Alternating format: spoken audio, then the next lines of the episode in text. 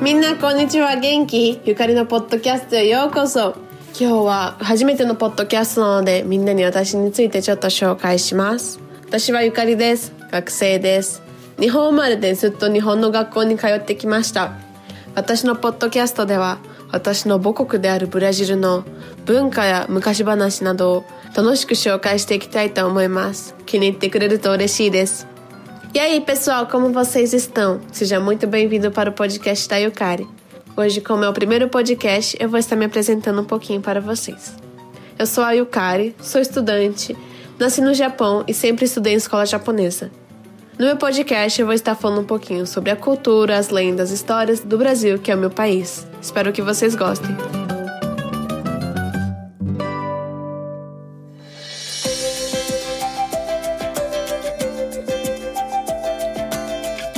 Hoje eu vou estar contando a história do Saci Pereré.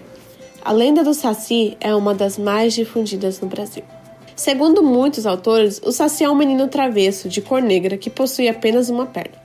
Usa um gorro vermelho na cabeça e fica o tempo todo fumando cachimbo.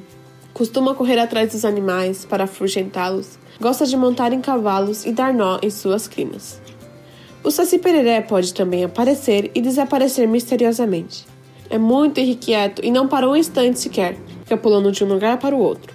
E toda vez que apronta suas travessuras, ele dá risadas alegres e agudas. Os Saci Pereré são atribuídas às coisas que dão errado. Ele entra nas casas e apaga o fogo, faz queimar a comida da panela, seca a água da vasilha, dá muito trabalho às pessoas escondendo os objetos que dificilmente serão encontrados novamente.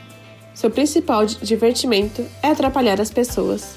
Dizem que ele veio no meio de um redemoinho e para espantá-lo, as pessoas atiram uma faca no redemoinho ou então chamam pelo seu nome. Embora pertença ao folclore da região Sudeste e Sul, ele também foi introduzido ao folclore do Norte, por ser uma figura muito popular nessa região do país.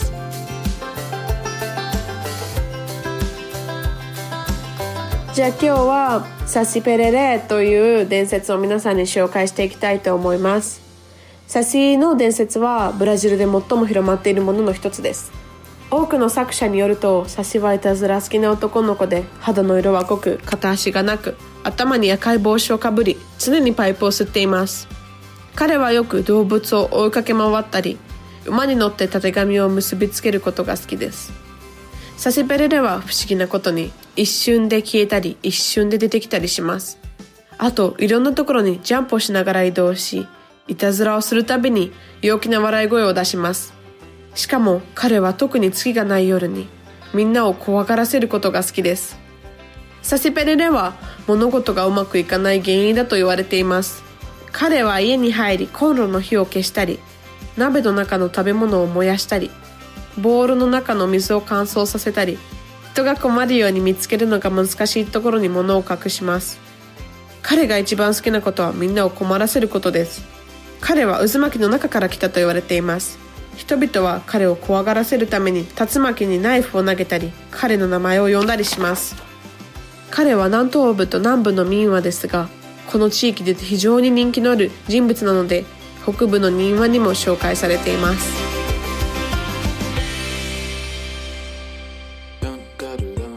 E é isso por hoje. Muito obrigada. Tchau, tchau.